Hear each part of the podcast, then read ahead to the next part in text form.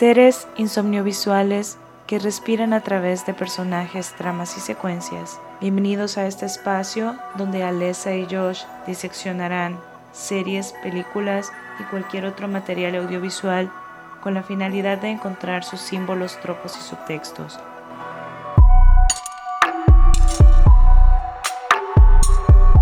Bienvenidos a todos los seres insomnivisuales que como cada semana tienen a bien escucharnos. Yo soy Alesa y conmigo está como cada semana mi co-host Josh. Saludos a todos los seres insomnivisuales que nos escuchan. Hoy sí estoy bien insomnivisual, como no se imaginan, pero aquí estamos listos para darlo todo en este capítulo. Un capítulo muy especial. Sí, un capítulo muy especial. Bueno, antes comunicarles que este eh, ya entramos al mes de, de marzo, ¿no? Este mes de marzo y por lo cual con mi compañero aquí pensamos en hacer un especial de todo el mes dedicado a las directoras, porque casi no se les da reconocimiento a las mujeres que han dirigido películas. Inclusive en las categorías como mejor director, muy pocas mujeres han estado, muy pocas mujeres han ganado premios, más que todo en Academy Award, los Oscars. Entonces quisimos darles como el espacio para estas grandes directoras, estas grandes creadoras.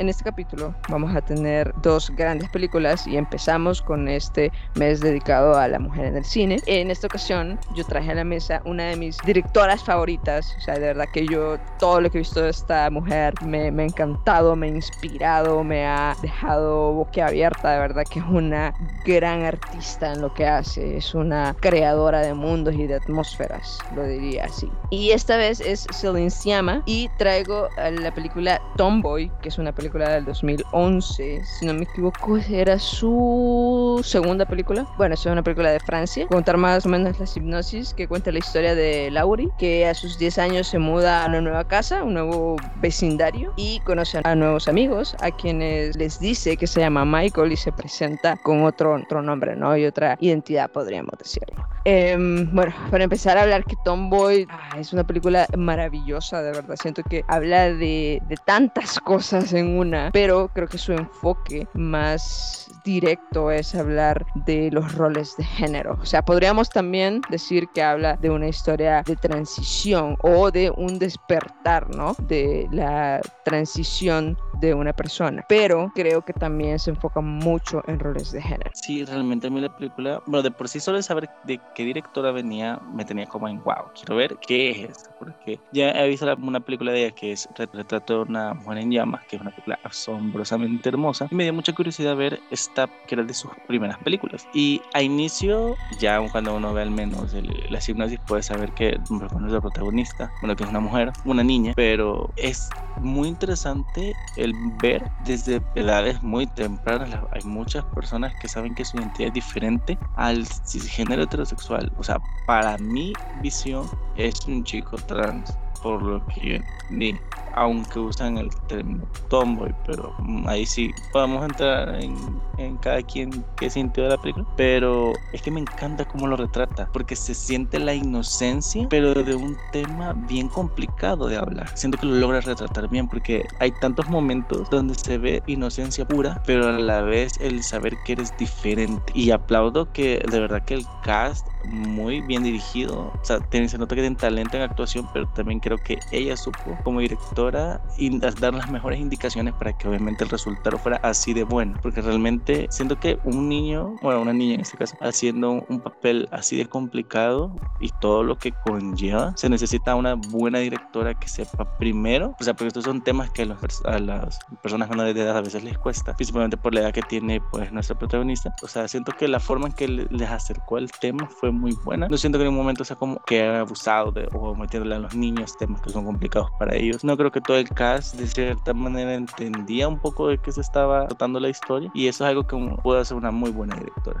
Lo que me encanta de la película es, esto lo ya he mencionado, que explora los roles de género desde la perspectiva de los niños, lo que lo hace genuinamente reflexivo. O sea, de verdad te pone a reflexionar, que es algo que siempre me he puesto a pensar desde los colores, ¿no? La, ¿Por qué hay colores para lo femenino? Y lo masculino, la ropa, la forma de la ropa, porque no solo la ropa per se, sino que la silueta, ¿no? Los juegos, ¿no? Vemos que el fútbol, ¿verdad? Es para niños y no es para niñas. Cuando ya sabemos obviamente que no es así. Pero son todas esas cosas, esos constructos y vistos desde esa, esa perspectiva tan inocente que ellos no se están percatando, que están condenando, ¿no? Todos estos prejuicios también. También vemos que dentro de esa misma inocencia puede haber un transgredir, ¿no? A todo eso que ya está dicho. los cortes de cabello también, las actitudes, ¿verdad? Las virtudes, que es propio de una mujer y que es propio de, de un hombre. Creo que lo haces de un lado muy vulnerable, muy de verdad que se nota orgánico, no se nota de verdad a la fuerza, no se nota, sino que te hace sentir que, que va fluyendo cada cosa. Pues definitivamente el peso está en las actuaciones, o sea, desde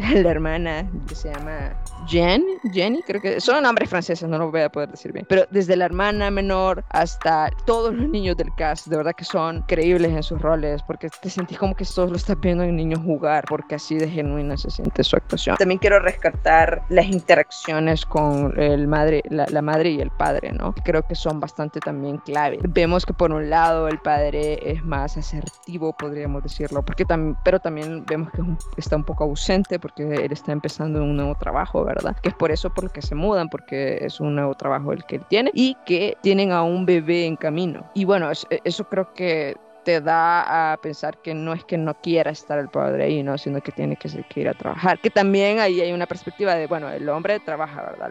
La, mujer se queda a tener bebés. Y, y, eso lo vemos mundialmente, o sea, estamos viéndolo en Francia y eso se ve en todos lados. Ahí no importa si eres de primer mundo, de cualquier lugar, sino que en, la, en el mundo es así, no están como estas reglas. Y rescatar también la interacción con el padre, que desde el, principio de la película es el primer acercamiento que tenemos y creo que es raro. Yo ahorita no me acuerdo de otra película que retrate de una forma tan cálida y tan amorosa la relación entre un padre y su hija.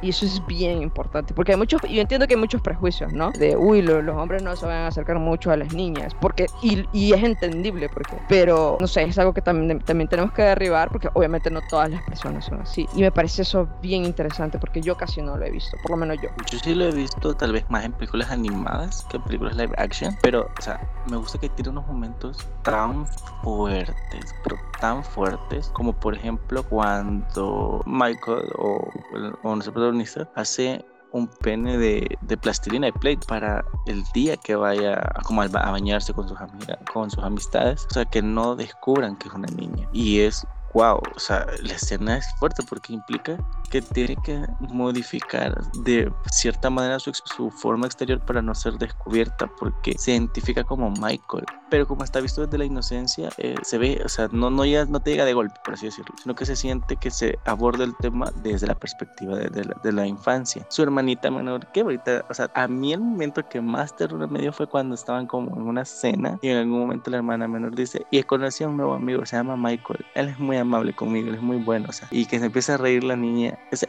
creo que fue el momento que más me dio el corazón porque fue como de, yo conozco toda tu identidad y yo lo entiendo, o sea, y la niña comprende en todo, o sea, eso de que los niños se van a mal influenciar, se le van a meter cosas en la cabeza, que se van a cambiar, o sea, ni transgredir en ningún momento. Y me gusta que en cierta manera, usualmente en, en los temas LGBTIQ, a veces las madres son más comprensivas que los padres, pero en esta película es al revés, el padre es el más comprensivo y la madre no, es a la que no le gusta esto de que se crea un niño, desde la perspectiva de ella, claro, y de que también lamentablemente, eh, o al menos para mi gusto, tal vez en aspectos de fotografía no está, no, no está como, no es al nivel, digamos, de las películas más actuales de la misma directora, pero hay una escena que a mí me pareció súper hermosa que es cuando Michael abre un armario y hay como un espejo y se ve como el reflejo de él, o sea, no sé, esa escena me pareció muy buena en fotografía y también es curioso cómo los niños reaccionan cuando descubren la verdad. Y sí tiene momentos feos para mí personalmente, como el hecho de que la mamá en un momento le, le, le obliga a usar un vestido y que le haga ir como a decir la verdad a todo el mundo y, o sea, en vez de analizar como, oiga, qué consecuencia le va a traer esto a mi hija. Pero creo que no puedo juzgar a la madre porque, o sea, no te, si de por sí no te enseñan a ser padre o madre, menos te enseñan a ser padre o madre una persona LGBTQ+, y más en esa época. Entonces, no la juzgo. Sí, obviamente te sentís como, como de que, ay, es que o sea, el papá sí, sí acepta esto de su hija, eh, ella no, y, pero no puede llegar a ser la, como la villana de la historia porque no lo es, solo es una madre que no comprende y que esto es un choque para ella. Eso es importante, o sea, estamos están acostumbrados a este tipo de historias donde hay el bueno y el malo, un personaje bueno, uno antagónico y uno protagónico, pero acá no es así, porque en la vida real no se trata de buenos y malos, y eso me gusta en la película, que si te prestas atención, sabes que la mamá no es que sea mala, solo es un tema muy nuevo y no lo comprende al 100%. A mí lo que me parece súper interesante también es que durante todo este tiempo, sus 10 años de existencia de, de Michael, voy a decir Michael porque ese es el nombre que le gusta y con el que se, se, se identifica, o sea, todos estos 10 años ha estado viviendo y los padres le han dejado ser, pero justo cuando llega un punto, a ese punto en el que como que se dan cuenta, y yo creo que es algo natural de los humanos que en realidad... Creo que más que sale de, de la intimidad familiar al mundo exterior, ahí creo que fue donde no le gustó. Exacto, pero eso es bien interesante porque entonces nos dice de que sí estamos abiertos, o sea, estamos abiertos. Yo me acuerdo que a mí me puse, hay una foto, es la mejor foto, a mí yo no me gustan las fotos mías porque no siento que no puedo pasar, pero hay una foto mía de como siete años donde me compraron un traje de marinerito. Y entonces eso es bien interesante, o sea, que en realidad sí somos seres libres, pero nos dejamos influenciar por la sociedad, ¿no? Y es entendible por qué. Pero entonces eso está bien interesante porque vemos que en todo este tiempo no, no ha habido un, un, problema con eso, ¿no? Y es cierto lo que dice Josh, o sea, es cuando ya salimos del nido, por así decirlo, salimos al exterior. Me encantan las interacciones entre Michael y la hermanita, como ya lo dije. Y hay algo que bien, bien interesante de analizar también. Cuando ella se entera de que todos llaman a, a Laurie este, como Michael, le ayuda ¿no? a mantener el, entre comillas, secreto e incluso alardea de que su hermano mayor es el más fuerte, es quien la defiende, que todas las niñas se enamoran de él, porque ese es el estereotipo de masculinidad con el que crecemos también. Pero lo que me parece grave es que la valentía, la majestuosidad y el, el orgullo son sinónimos masculinos. O sea, que esos conceptos no son los que se les acuñe a la mujer, ¿no? Eso está bien interesante de analizar, porque desde ahí el lenguaje no es inclusivo, por así decirlo. ¿Qué otras palabras sí, son, sí se acuña a, a, lo femenino? Delicada, frágil. Entonces, fuck, o sea, de verdad que está, es mucho más profundo de lo que pensamos todo esto. Y creo que eso se ve muy claro, yo creo que esa es la intención de por la cual Senenciama pone eso así. O sea, porque es una conversación entre la niña, ¿no? Entre su, la hermana de, de Michael y una niña preciosa, por cierto. Qué niña más hermosa, una niña afrodescendiente que sale ahí. Creo que es de los seres más hermosos que visto una niña así. Es que es que adorable. La, la, la que es la hermana menor. Sí, la, la que es eh, amiga de ella. Es que es, es, lo más precioso que van a ver sus ojos, de verdad. Eso, o sea, me parece bien fuerte ese estudio, ¿no? Como al género, a qué le llamamos género. Pero bueno, eso son ya cosas más deep. Pero es interesante también de analizar, es interesante de profundizar, porque de ahí viene mucho de los constructos, ¿no? De la sociedad alrededor de, de eso. Y por lo que vivimos en una sociedad heteropatriarcal, ¿no? Y por cierto, no sé si recuerdan, en el capítulo de Savage mencioné que hay pocas escenas o hay pocas películas que contienen una escena que a mí me han emocionado, me han erizado los vellos, me han hecho llorar en el instante. Y esta es otra de las películas tienen una escena así. Y esta es la escena cuando el padre de Michael está consolando porque ella empieza a, bueno, ella empieza a, a chuparse el dedo, ¿no? Como cuando lo hacía de pequeña, porque se siente mal, ¿no? Porque está empezando como a, todo se está empezando a desmoronar. Esa toma cuando él la carga y se le ven sus piernas. Michael es gigante, o sea, eh, tiene 10 años, pero bien alto. Vemos sus piernas alrededor de, del torso del papá y el papá cantándole como una canción de cuna. Esa escena a mí me destroza, o sea, me manda el carajo, porque bromeamos siempre con los mommy y daddy issues, pero sí. Entonces, esa escena me parece de las escenas más entrañables, de las escenas más delicadas. De verdad que una conexión así, una escena así entre padre e hijo, como lo mencionaba antes, yo no la había visto. Y eso me encanta, porque también los padres pueden ser. Hay unos padres que son muy amorosos, que son cálidos, que son, que tratan a, sus hijas con responsabilidad afectiva. Y eso es muy bonito de ver. otra de las cosas que realmente me encantó de la película es la inclusión que ves en la película. Es decir, y comparado con otra película que he visto de ella, aquí ves niños afrodescendientes y los ves en la película. Y, eso es muy importante. O sea, usualmente en películas de temáticas LGBTQ o en, en en el, en el cine en general, a veces ni tan siquiera para que sean personajes extras de la película, a veces no hay inclusión de personas afrodescendientes. Y eso sí me gusta. Yo también opiné lo mismo. Cuando vi a esa niña tan hermosa, es que es hermosísima. Y que por cierto me recuerda al personaje, no olvidar el nombre, pero de la niña protagonista del corto Love Hair, creo que se llama, o Love Hair, pero de cabello. Algo así, no me recuerdo, que estuvo nominado el año pasado a mejor corto animado en los Annie Awards. Igual otras escenas que para mí fue fuerte y horrible, o sea, en el aspecto de que ponerte en el lugar de Michael y pensar eso le, le pasa a las personas trans todos los días, es cuando los niños quieren comprobar que sí es o no es una niña. Y obviamente desde la perspectiva de, de, pues de los infantes, quieren pues simplemente bajarle sus pantalones, sus shorts para ver sus genitales. Y sí habla mucho eso de cómo definimos el género basado solo en los genitales. Y claro, son, son infantes, pero es que la escena es, es, fuerte porque pensar que el día de ahora hay personas trans que pasan por eso. Aunque también la película tiene momentos tan dulces, tan hermosos. Y me gusta como Michael, a pesar de todo, cuida mucho a su hermana menor y ama a su hermana menor. Al final, Michael entiende lo difícil que lo traen las mujeres a este mundo y trata de cuidar a su hermana menor porque sabe lo feo que es el mundo de afuera. Además, siento que el niño que llega a decirle a los demás como, oigan, Michael es niña y se llama no sé qué. Siento que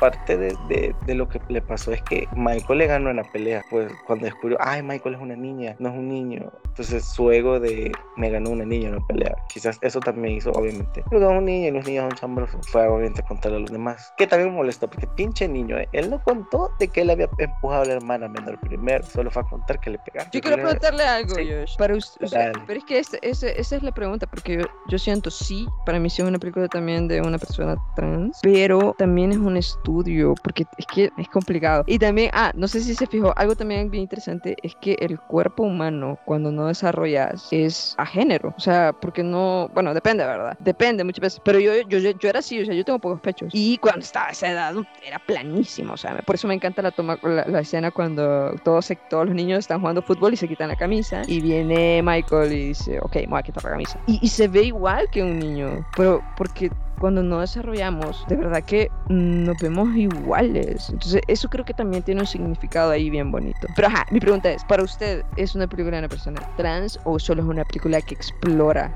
el género en sí?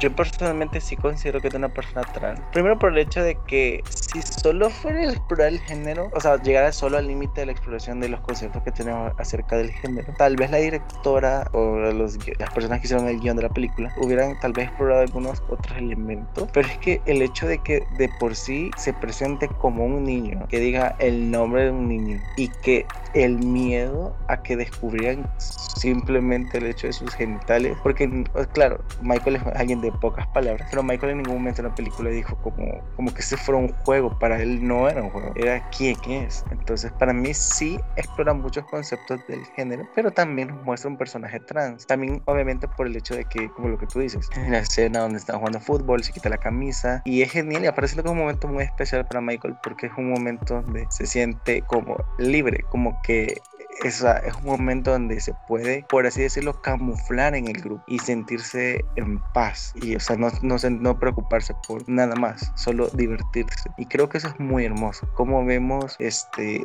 eh, los roles del género, cómo son estos grupos a veces y cómo estos conceptos de género y sexo afectan desde la infancia. Y obviamente también cómo pues los padres ven, ven la dinámica con alguien que se sale de los estándares y de las normas género-sexo que obviamente lamentablemente la sociedad ha impuesto a lo largo de los años. Así que si es una película de un personaje trans, también creo yo que explora muchos conceptos que se tienen sobre el género y sobre el sexo. Definitivamente para mí es ambos, porque es que hay mucho de como debate en eso, porque, pero sí, para mí igual, es, es ambos. Y no está peleado una cosa con la otra. Para terminar con esta película, solo como hablar un poco quizás también de la relación entre la chica que se enamora de Michael. Y una vez más, o sea, eso nos dice que nos enamoramos de las personas, no de lo que tienen entre sus piernas. Aunque sí, o sea, me da risa con las de la niña cuando, cuando Michael hace algo como heroico. Y, y es, lo, es que es un estudio bastante a cómo vemos que lo masculino, entre comillas, es como algo bien bonito. Ajá, pero si pensamos que la persona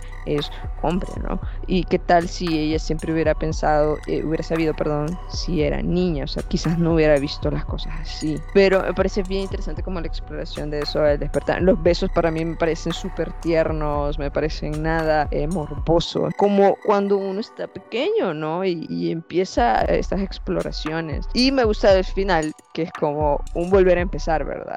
Aunque no me gusta que le dice su nombre, no su nombre real, eh, bueno, el nombre que le pusieron al nacer, porque sabemos que no se siente cómodo con ese nombre. Pero me gusta también que no solo quede de que la niña también se volvió como, no la villana, pero, pero que lastimó mucho a Michael, ¿no? Claro, pero al final el grupo de niños y esta niña solo son víctimas de lo que se les enseña. Y es lo que voy, o sea, cuando yo digo esta frase de que nos enseñan a ser heterosexuales, es porque obviamente la niña en todo el, el sistema de comunicación, sus padres, los libros, los cómics, todo lo que le rodea, le rodea, le enseñó que las niñas se tienen que enamorar de los niños y los niños de las niñas. Y obviamente, a pesar de que ella no sabía que Michael es un chico trans, ella vio, solo seguía obviamente por el exterior, claro. Entonces, porque al final sí, Michael es un chico. O sea, muestra mucho como cuando a los niños no se les, no se les da la libertad de, o, se les educa desde tú puedes enamorarte de quien quieras, no que se dice las niñas se enamoran de los niños y los niños de las niñas, o sea, de que se les impone y se les enseña a ser, a pensar de forma heterosexual, por así decirlo, o a amar de manera heterosexual. Sí, el final es como, ok, sí, tampoco es como, no quise ni un final trágico, porque hubo un momento que yo dije, a la Michael no voy a hacer ninguna locura. Y por otro lado, sí es un buen final en el aspecto de que te muestra de que al final los niños a veces saben perdonar o se abren a, las, a otras experiencias. De verdad que la mayoría del prejuicio siempre está en los adultos. Los niños solo son prejuiciosos cuando se les enseñó a ser prejuiciosos. Creo que la única escena que sentí de más es la escena donde te muestran que Michael, o sea, que Michael aparece eh, desnudo y se ve su, de cierta manera su vagina. Eso creo que fue la única escena que yo dije, no es necesaria. O sea, sí entiendo, el, sí entiendo el por qué quizás la directora lo puso. Yo quizás no lo hubiese hecho por el hecho de que es una persona menor de edad. Pero al menos eso sí, no se hace desde algo morboso, porque no se hace desde, desde una perspectiva morbosa. Pero yo sí personalmente hubiese dicho, ah, no es necesario eso, pero ok, entiendo el por qué. Yo creo que es importante para mostrar la disforia, la disforia de, de Michael, ¿no? Sí, aunque como digo, mmm, quizás voy a intentarlo de alguna otra forma, porque si más adelante vimos la escena donde decía como el pene de plastilina, entonces ya era, aunque claro, puede ser que lo hayan puesto también porque para muchas personas que vieran la película como a ciegas, ese iba a ser el momento donde caía en el, ¡Ah! es una niña, o sea, porque en toda la película antes... Es cierto, no hasta este momento no te han dicho, creo que ni el nombre. Ajá, exacto, entonces por eso es que sí entiendo que lo puso ahí, porque es un gran momento de revelación muy intenso, pero yo como digo, mm, hubiera presidido esa escena y solo dejar a los padres diciéndole, porque el hecho como está en francés, hay idiomas donde hay muchas palabras que son neutras, no tienen género para hablarse, entonces es, bueno, nosotros lo vimos en francés subtitulado, entonces supongo que si ves el guion nunca hay ninguna palabra que denote el género de Michael, solo hasta esa escena donde ya ves a Michael nudo y, la gente queda como, ¡Ah! es una niña, ¿cuál es solo es un chico trans? Pero, ajá, pero en general la película me encantó, me, wow, creo que es una muy buena historia y una pequeña introducción hacia las personas que, que están aprendiendo sobre el trans, puede servirles esta historia como una introducción sobre cómo es la transexualidad, de que no es simplemente el, ah, hoy soy, hoy soy esto y mañana me creo lo otro. No funciona así. No, yo quizás no añadir más, solo, a mí la escena de, de la bañera me parece sutil, me pareció hasta muy elegante y una forma muy sutil, porque ni siquiera ni siquiera tenemos mucho tiempo para ver bajar genitales de, de Michael. Pero, ajá, e, es, entendible su punto. Entiendo dónde viene. Yo solo quiero terminar con esta película diciendo que cuando dejemos de pensar en faldas, en pantalones, y solo veamos prendas, cuando ya no pensemos en pechos y pechos sexualizados por una sociedad patriarcal y miremos solo cuerpos, entonces y solo entonces vamos a ser seres más libres. Así que, bueno, eso es por parte de Tomboy. Vean Tomboy, de verdad, este, lo pueden encontrar online, creo que está en Amazon Prime, pero de verdad, y toda la filmografía de Siama. Ahora la película que yo traje para este podcast, una película que, curiosamente, mientras hacíamos la lista de películas, fue que yo descubrí que era dirigida por una mujer, es Whale Rider, o como jinete de ballena sería en español. Es una película de 2002 y que por cierto se estrenó por primera vez en el Festival Internacional del Cine de Toronto. Es una historia que también es una adaptación de una novela que se llama de la misma manera y pues la historia nos cuenta la historia de una niña que eso sí, los nombres son, a pesar que mucho del cast es de Nueva Zelanda y por allá, la historia es, de cierta manera como de una tribu, entonces ella se llama Paikea, aunque le dicen Pai en la película como apodo y ella es la, bueno, sí es la nieta del señor que es como el líder de la tribu, eh, de la misma descendencia y eh, cuando ella nació, lamentablemente su madre y su hermano gemelo fallecieron y solo ella quedó viva. Y ella es como la descendiente de la fila del líder de la tribu. Y vemos la historia de cómo ella desea ser parte de y aplicar como esta escuela de la tribu que tienen que para encontrar al sucesor y todo lo, lo, que tiene que enfrentar ella principalmente a su abuelo, que su abuelo es el líder de la tribu y es muy machista. O sea, y es un señor que te llega a caer mal. Desde el inicio de la película te llega a caer mal. La película es realmente hermosa y tiene un mensaje feminista hermoso. De verdad, es, de esas películas que todos deberíamos ver eh, antes de morir. Sí estuvo nominada, si no mal me recuerdo, a los Oscars, pero no ganó. La película nos empieza con esto. Nos cuenta esto de que ya su hermano gemelo falleció y desde el inicio de la película vemos como el abuelo literalmente es como, ay, no importa que se haya muerto tu bebé, le dice a su hijo, vas a hacer otro. Y toda la insistencia de, este señor de tener un nieto varón para que sea el sucesor. en el momento sentí como, ay, no, qué feo, pero realmente durante mucho tiempo fue así. Incluso en tiempo bíblico, tener hijas era una deshonra, era, era porque las hijas no eran útiles para el trabajo pesado, las hijas no eran, solo se tenía que ver que casarlas con alguien, o sea, el machismo que venía en ese sistema de que las mujeres no eran tan valiosas como que naciera un hombre. Y creo que una de las cosas más complicadas de la película y que trae a la mesa es que tanto nuestras tradiciones son machistas, porque de cierta manera, y claro, les digo, no somos las mejores personas para juzgar en este pero cuántos pueblos originarios, cuántas tribus tienen tradiciones propias, tradiciones étnicas, o sea, grupos étnicos que tienen sus tradiciones propias y que son parte de su cultura, pero cuántas de esas también son, traen machismo dentro de ella. Y sí es un tema complicado de hablar porque hay que respetar como las culturas diferentes, pero dentro de esas culturas también hay, hay un machismo sistemático. Y creo que la película lo retrata de una manera muy interesante. Sí, es complicado hablar de eso, porque como bien lo decía Josh, pues está respetando ¿no? la cultura de alguien que viene de, siglos y siglos, pero existe porque el machismo, el patriarcado, siempre ha estado. Y es fuerte no poder puntualizarlo, pero es necesario puntualizarlo también en tribus y en, en pueblos eh, originarios, ¿no? Entonces, eso creo que es el mayor acierto de la película, el hablar de, de, un tema que yo personalmente no lo había visto, o sea, retratado, hablar de eso, de construir, ¿no? La masculinidad punto por punto de las tribus. Y eso que vimos algo de una tribu maurís, si no me equivoco, puede que me equivoque, lo siento, no soy diestra en el tema, pero ya no nos digamos si, si viéramos alguna tribu africana, que es todavía más heavy en muchísimas cosas, incluso llegan a mutilar los genitales de las mujeres por lo mismo, ¿no? Que se considera que lo femenino es mundano, es un castigo y, y wow, o sea, te habla de que de verdad desde el principio de todo se ha visto así, ¿no? Como una deshonra, como, como un castigo y o sea, es algo hasta espiritualmente hablando, o sea, hasta la Biblia, ¿no? No nos vayamos ni siquiera a, a religiones muy rebuscadas, o sea, en el cristianismo, en el catolicismo está eso. Entonces creo que ese es el mayor acierto de, de la película, el, tocar ese tema que casi nunca, o yo nunca había visto en una película. Y creo que su, su directora hace muy bien en, en retratarlo. Eh, me da curiosidad porque Nikki Caro, que es la directora de esta película, yo decía, me suena a su estilo. Y ella ha hecho una película muy buena que se llama North Country, se llama en inglés, y en español se llama En Tierra Fría, es una película con Charlize Theron. Y es muy buena, es otra película también feminista que habla de cómo no dejaron entrar a una trabajadora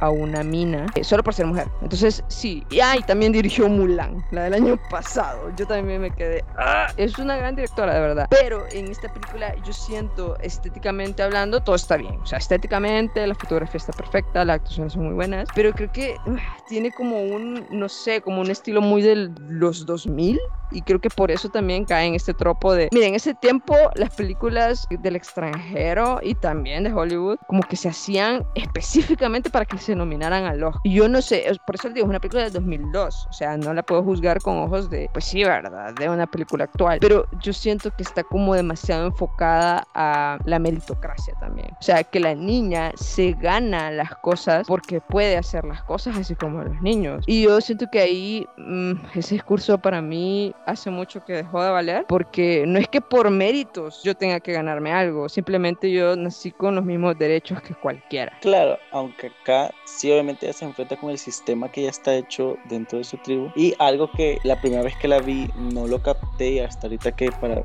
hablar acá en el podcast y volverla a ver es que también ella era la escogida por los ancestros de su tribu porque incluso el nombre Paikea es el nombre de, de la primera persona que es el jinete de las ballenas que era un hombre entonces ella es como elegida por los ancestros. Entonces por eso hay en varias escenas donde por ejemplo a los niños como que les costaba eh, aprender a, usar es como la vara esta con la que luchaban, que no recuerdo ahorita, se, llama, se llamaba Tayana Taya, algo así, Taya. La cosa es que con ese esa, eh, palo que pelean, a ella se le hizo mucho más fácil aprenderlo. O en un momento recuerdo que el abuelo quería encender el motor de, de, una lancha y no podía, y ella sí pudo. Y en esos momentos siempre suena como una musiquita especial, pero es porque ella como que es la escogida por los ancestros. Y obviamente para, porque lo que buscaban era el líder que iba a llevarle a la tribu y la iba a, cuidar, dirigir, cuidar del pueblo y todo eso. Y claro, para el abuelo, pues a él toda la vida le habían enseñado, porque los hombres eran que dirigen la tribu, para él el tener que aceptar que su nieta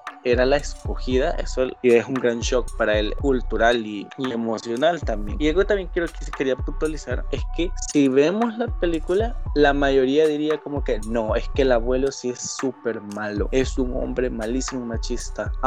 yo también agregaría al hijo del señor que es el padre de, de Pai, que señor más desobligado de verdad, o sea, el señor bien bonito, o sea, sí entiendo, perdió a su mujer y a su hijo y el mismo día el abuelo, el papá ya le estaba diciendo como que anda a hacer otro hijo, quiere un hijo varón. y obviamente que el, ese señor se que crió, lo crió de una manera muy dura, pero se fue, él se fue al, al, a chingada y dejó a la niña con, o sea, se me hace un, un horrible hombre por el hecho de que haya dejado a su hija, la hija de la mujer que amaba y que falleció, la hermana del niño que perdió también, la haya dejado con el mismo señor que le hizo la vida imposible. O sea, es complicado juzgarlo, pero, ay, a mí sí me ponen que pensar como, no lo puedo ver con ojos de, ay, pobrecito, como lo trataba. Si él al final abandonó a su hija a la misma suerte que él, o sea, a la suerte de ver cómo la cría este señor. Y creo que tiene una escena muy hermosa que es esta de, de esta como baile donde ella tiene que hablar sobre quién es ella y de dónde viene. Es, esa escena a mí sí me hizo chillar. Yo, la primera vez que la vi, de verdad, yo lloré un montón. Sí, tal vez sí es de estas películas que tienen esto de que se nota que quieren ser premiadas, pero realmente la historia es muy buena, ¿verdad? A mí me parece muy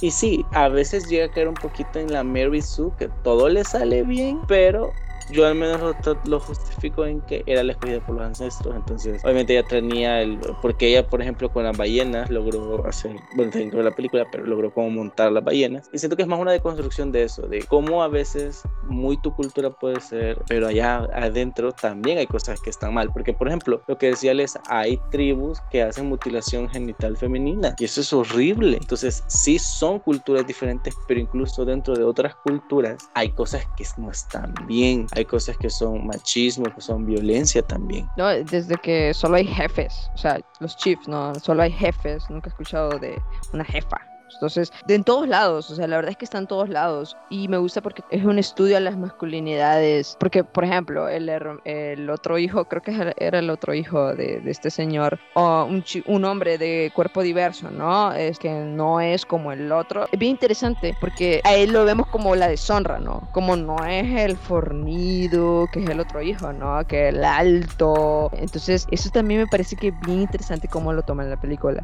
Que él es como la deshonra, ¿verdad? El que solo se queda ahí sentado en la sofá, comiendo, ay, que come mucho, y ese es como el chiste, ¿verdad? De que come mucho, y, y entonces por eso es como la deshonra. Es bien interesante porque hay body shaming, eh, y en hombres, que también existe, por supuesto que existe. Yo quizás con el padre de, de, de Paekea, yo diría que también explora la película esta idea de que, ah, tu tribu, tus, tus costumbres, tus tradiciones, y ahí te tienes que quedar para siempre. No, o sea, yo no, no creo que necesariamente sea así. Si tú de verdad sientes que eso no es tu mundo y no encajas, y sin ser falta de respeto, porque muchos pueden decir que falta de respeto a su cultura. No, yo no lo veo así. Yo veo como que cada quien tiene su camino y el camino que quiere tomar. Entonces, yo lo vi más por ese lado y que también es, un tema que se tiene que hablar porque se, se, condena mucho, ¿no? Internamente, ¿no? Estas tribus. Ay, no, ya se hizo de mundo, ¿verdad? O ya, ya fue de aquí, emigró. Entonces, eso es como una gran vergüenza para ellos. Yo creo que no tendría que ser así. Incluso es mejor porque esparcís alrededor del mundo todas estas ideologías o todas estas eh, costumbres, ¿no? Y lo haces algo más global, algo para que la gente,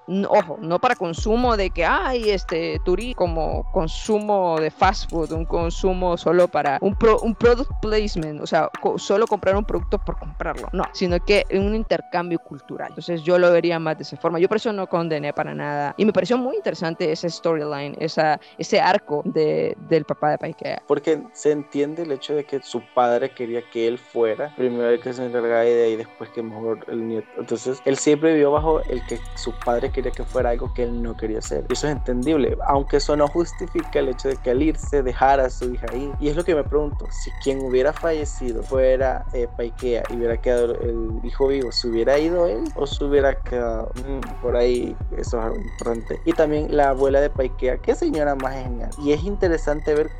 cómo a veces dentro de ciertos grupos y sistemas hay mujeres que de cierta manera son o muestran actitudes y pensamientos feministas, pero no salen al menos al 100% de, de, ese sistema o no luchan al 100% contra ese sistema. Porque lamentablemente a veces creemos que el apoyar una lucha es ser la persona más expresiva, la más... y tendemos a o estás con la lucha o estás en contra de la lucha. Y me gusta cómo la abuela de Paikea es muy feminista a su manera. Como ella, a pesar de que sí sigue casada con el señor, ella sí, no tiene miedo de mostrar que está en contra de algunas cosas que él dice con apoyar a Paikea. Creo que es interesante porque, o sea, sería tonto decir como señora, usted tiene que divorciarse de él y tiene que hacer esto y tiene que hacer esto porque usted, o sea, tiene que tener esta lucha. Entonces, no, me gusta cómo ella desde, el, desde su trinchera hace lo que puede y con lo que ella se siente bien hacer también. Eso, y que creo que también la película tiene momentos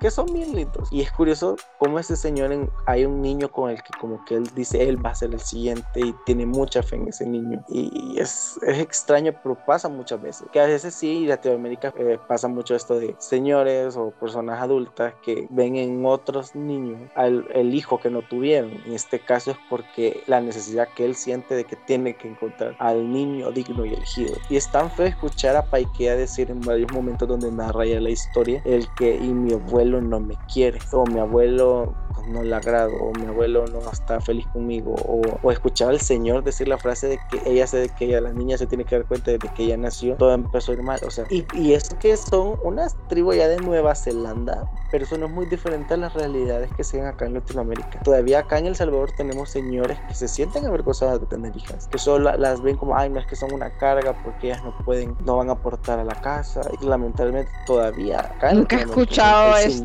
este comentario de ay es que tuve varios hijos porque es que solo niñas me salían y andaba buscando al niño. Sí, horriblemente, lo he escuchado varias veces y, y es feo, porque como que a huevo necesitan tener un varón, pero sí, o sea, es tan feo escuchar a una niña que diga y que acepte, el, mi abuelo no me quiere, pero ella lo quiere a pesar de todo. Él, y él la quiere, o sea, él la quiere, es bien difícil ver esta frustración en el abuelo, porque tú ves que la quiere, o sea, la adora, la ama, pero qué feo, y allí donde es, creo que es la mayor de las violencias, el coartar tus emociones simplemente por un género, o sea, por, por el sexo de las como, como el machismo limita hasta dónde llega tu amor y hasta dónde llega tu, tu aceptación hacia, hacia alguien, porque literalmente las ideas machistas le impiden amar al 100% a su nieta y verla como un ser capaz capaz de hacer lo mismo que un varón. Pero lamentablemente el sistema machista patriarcal que existe y existe en su tribu y en sus tradiciones no le permite llegar a amar y apreciar a su nieta al nivel que ella merece. Hay un momento que a mí se me hizo mucho awkward, así como de, de que porque cuando el señor pregunta como, ¿y la maestra ya se casó? No, ah pues se la voy a presentar a mí, o sea, hay muchos papás que siguen haciendo esto de creer que tienen que andarle buscando pareja a sus hijos, eso también no lo hagan, de verdad, es, horrible, hay papás que hacen eso, peor hay papás que hacen eso cuando saben que sus hijos son LGBT o tienen sospechas de que sospecho que mi hijo es gay, le voy a presentar a una muchachita para que una muchachita de buena familia, no sé qué, no sé cuánto, entonces es como, ay, no, qué incómodo también, pero son cosas que pasan, de verdad que a pesar que la película, como digo, de Nueva Zelanda hay muchas cosas con las que uno se puede sentir identificado, que ha vivido, que ha escuchado. Me gusta también como vemos el folclore de ellos, ¿no? Cómo aprendes un, un poco, o sea, aunque sea una pincelada de muchas cosas, de sus tradiciones, de sus cánticos, que me parece que tiene mucho valor en eso la película. Creo que sí, creo que el mayor acierto de la película es tal vez no ser feminista per se, pero es un feminista 1-1, o sea, como la primera etapa, ¿verdad? O la primera clase, o feminismo para principiantes. Ah, introductoria, cabal, una película introductoria. Y que el mayor acierto es eso, como el ponernos a, a, pensar por, o sea, la masculinidad, o sea, el machismo, cómo coartan a los hombres, hasta de sentir y de querer. Eso es muy fuerte. Así que sí, o sea, yo, si a ustedes les gustan las películas como el 2000, como Forrest Gump y todo eso, con la lista de Schilder, o sea, todo ese tipo de películas, véanla, les va a gustar mucho porque es muy así, como de, de ese mood. Pero sí, o sea, yo creo que tiene mucho valor en ese sentido, en ser como una película que te introduce al feminismo. Las, las actuaciones son muy buenas, la fotografía es muy buena, la dirección de, de, de nuestra directora, de verdad, es muy buena directora, excepto por Mulan, pero o sea, de verdad, eh, es muy buena, muy buena directora. Así que vean su trabajo, de verdad, vean en Tierra Fría, Cold Country, buenísima película. Eso, ¿no? Creo que irnos con ese mensaje de, de no coartarnos solo por estereotipos, solo por, por mm, tus genitales. O sea, ¿qué carajos? De verdad, no nos limitemos por eso y simplemente amemos. Sí, no, yo creo que eso creo que es el mayor mensaje de, de la película. Eso, y también creo que es muy importante porque si, si algunas personas de ustedes están como interesadas en las tribus, en los pueblos originarios, los pueblos indígenas de sus países y regiones, que eso es muy bueno, pero también analizar que a veces, claro, no vas a llegar a la tribu y decir como ustedes son machistas y esto que no, porque no, no vamos a ser este Salvador Blanco, persona blanca que va a llegar a un lugar a decirle a un pueblo, mire, cambie su Persona blanca explicando. Exacto, no vamos a llegar a ese tropo, pero sí es importante también recordar que muy una cultura diferente puede ser, pero en las culturas diferentes hay machismo, el machismo y, la violencia está en todos lados, ¿verdad? Y en todos lados puede estar. Y aunque suene difícil de querer decir y aceptar, sí, en los pueblos originarios a veces hay cosas que son violentas, que son machistas. Y, en todos, en todo grupo étnico. Y sí es importante apoyar la cultura de tu país y los de, los pueblos indígenas de tu país, pero no se, pero siempre mantener también el ojo crítico de decir, mm, ok, esto a mí me parece, o sea, no corregirlos porque tú no eres nadie para ir a corregir pero sí mantener uno el análisis de las cosas. Porque hay gente que se mete a, ay, sí, yo me identifico con los pueblos indígenas y que a veces son un montón de gente inventada que ni respetan, que ni son objetivos, ni se culturizan y creen que ellos tienen que llegar a educar a la gente cuando no es así. También infórmense mucho sobre que si ustedes interesan a los pueblos originarios y pueblos indígenas, eduquense bien de cómo es la mejor forma de acercarte a ese tipo de conocimiento y no llegar con aspectos racistas, clasistas. Entonces, vean estas películas que hemos hablado el día de hoy, están muy interesantes y apoyen las películas dirigidas por mujeres. De verdad que las mujeres tienen mucho talento y de verdad, si de verdad queremos hablar esto de que igualdad de género, pues hazlo también a la hora de lo que consume. Y no y dejar esto de ah, tal director hombre lo hace mejor, tal director hombre lo hace de esta manera. No, cada director y directora tiene su propia forma de hacer las cosas. Y el arte es muy subjetivo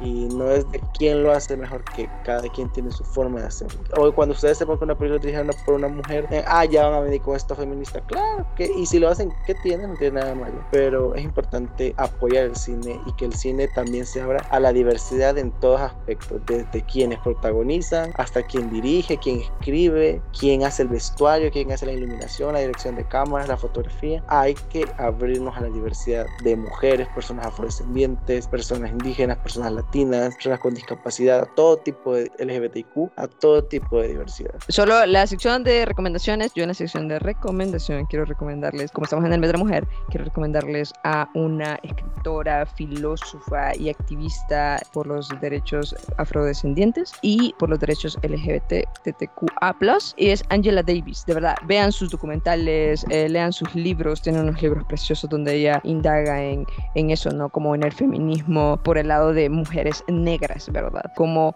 eh, les afecta más todavía, porque habla de la interseccionalidad del ser mujer. O sea, y que va por etapas, ¿no? Entre más abajo estés como de la escala de poder, ¿no? Entre más alejada estés del hombre blanco heterosexual, peor te va en la vida. Así que de verdad, este, busquen, busquen uh, todo lo que ha, ha, hecho Angela Davis. Además es hermosa, de verdad. Ya, ya está súper señora, pero wow, sus marchas, ver todos esos videos en blanco y negro de ella estando al frente, ¿no? Una mujer afrodescendiente, aguerrida, eh, filósofa. Wow, de verdad, eh, in love. Y yo solo quiero recomendarles un podcast que yo escucho a veces que me mata la risa y está hecho por personas salvadoreñas que es, se llama Sesión Dominical, que es de Ovejas Negras Comedy. Son un trío de comediantes integrados por un hombre blanco, género heterosexual, un hombre homosexual y una mujer feminista psicóloga. Son un grupo muy extraño, pero ellos tres son graciosísimos y hablan sobre cosas salvadoreñas. Entonces su podcast lo pueden encontrar también. A mí me mata de la risa porque